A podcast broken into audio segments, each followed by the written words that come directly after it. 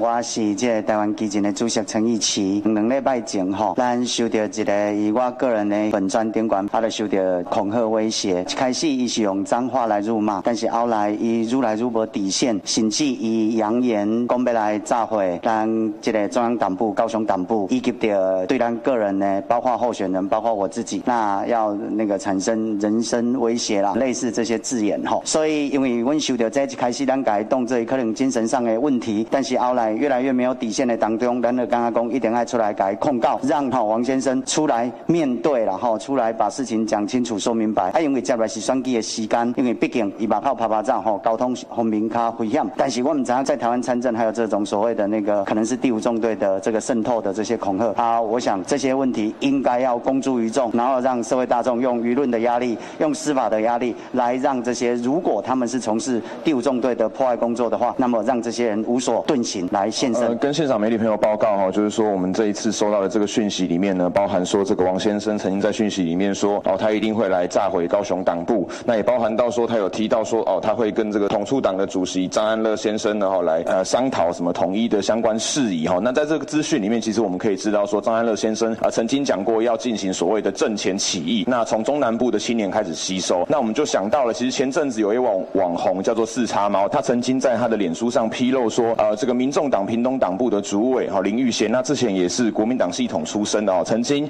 呃有这个跟张安乐把酒言欢这样子的一个相片，在这个相片当中，我们可以看到说，其实呃统促党在针对中南部，尤其是小党的渗透哈，其实非常非常的夸张，可能是因为台湾激进过去我们长期深绿、长期台独的这个立场，让这些所谓的第五纵队，让这些所谓的统派势力呃没有办法来渗透。那既然渗透不了的话呢，那不如就像这位王王先生讲的哦，干脆直接炸毁你们高雄党部。那我想到底实际上的原因是怎么样呢？有请检方跟警方来啊进行调查。那第二个就是说呢，他今天哦，如果这种统派的势力他想要来炸毁一个呃台湾的小党的党部的话，那明天他有没有可能就把这样子的一个暴力的行为用在台湾人的身上？这也是我们今天来召开这个记者会的同时，我们相当的担忧的。那所以今天这个记者会当中，如果说这个王先生他是所谓的第五纵队，那我们这一场记者会，我们这一次的提告就是公开的对于第五纵队的一个公公开的处刑。那如果他不是第五中队，而是一个所谓网络上的统促义和团的话，那我想我们也要让这些所谓的统促义和团知道，